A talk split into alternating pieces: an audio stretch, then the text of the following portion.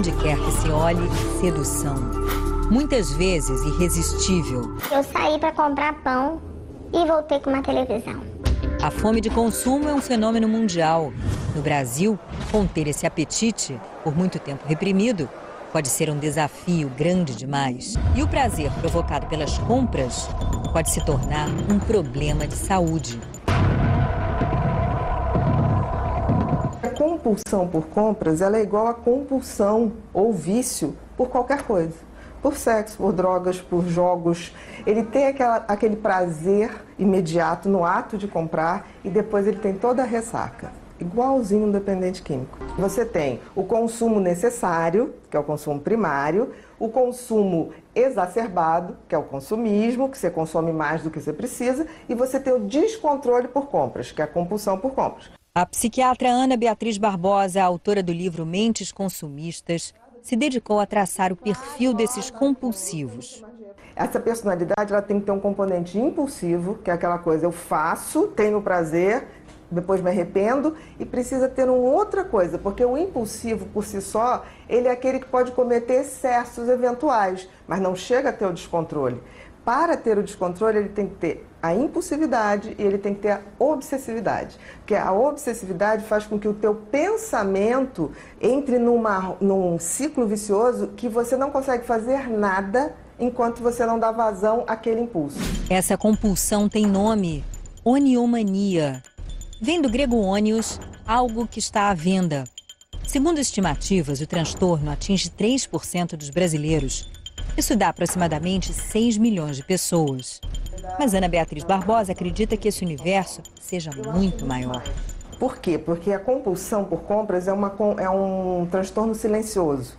A pessoa ela custa muito a falar e quando ela fala a coisa já está no desespero. Eu acredito muito mais nas estatísticas americanas, até porque isso lá já é uma coisa muito mais é, é, aberta, muito mais assumida, né? Você tem grupos de ajuda.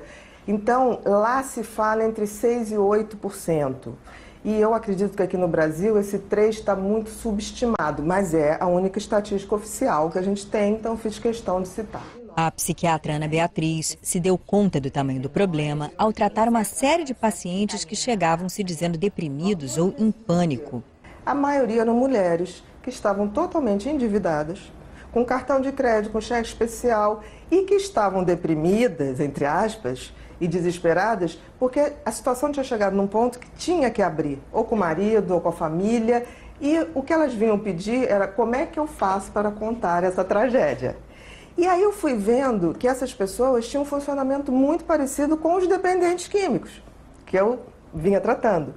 E eu descobri que a compulsão por compras ela é igual a compulsão ou vício por qualquer coisa.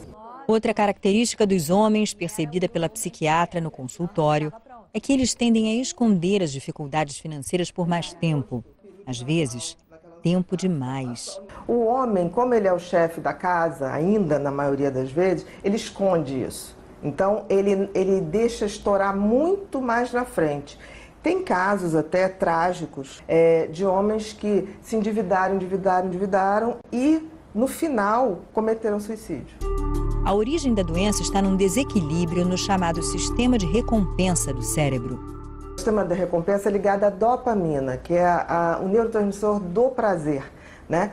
Então, o que, que acontece? Tanto comportamentos podem ativar essa liberação de dopamina, quanto substâncias.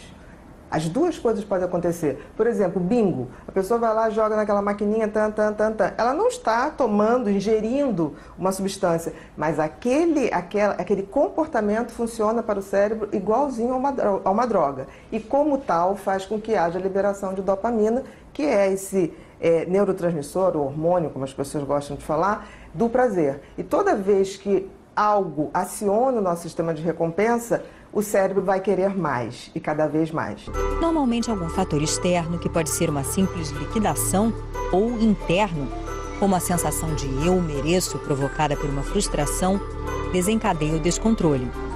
A falta de limite no consumo, mesmo quando não é patológica, é um mal contemporâneo. Em quadros mais graves de compulsão, a psiquiatra Ana Beatriz Barbosa acredita que o uso de medicamentos é necessário.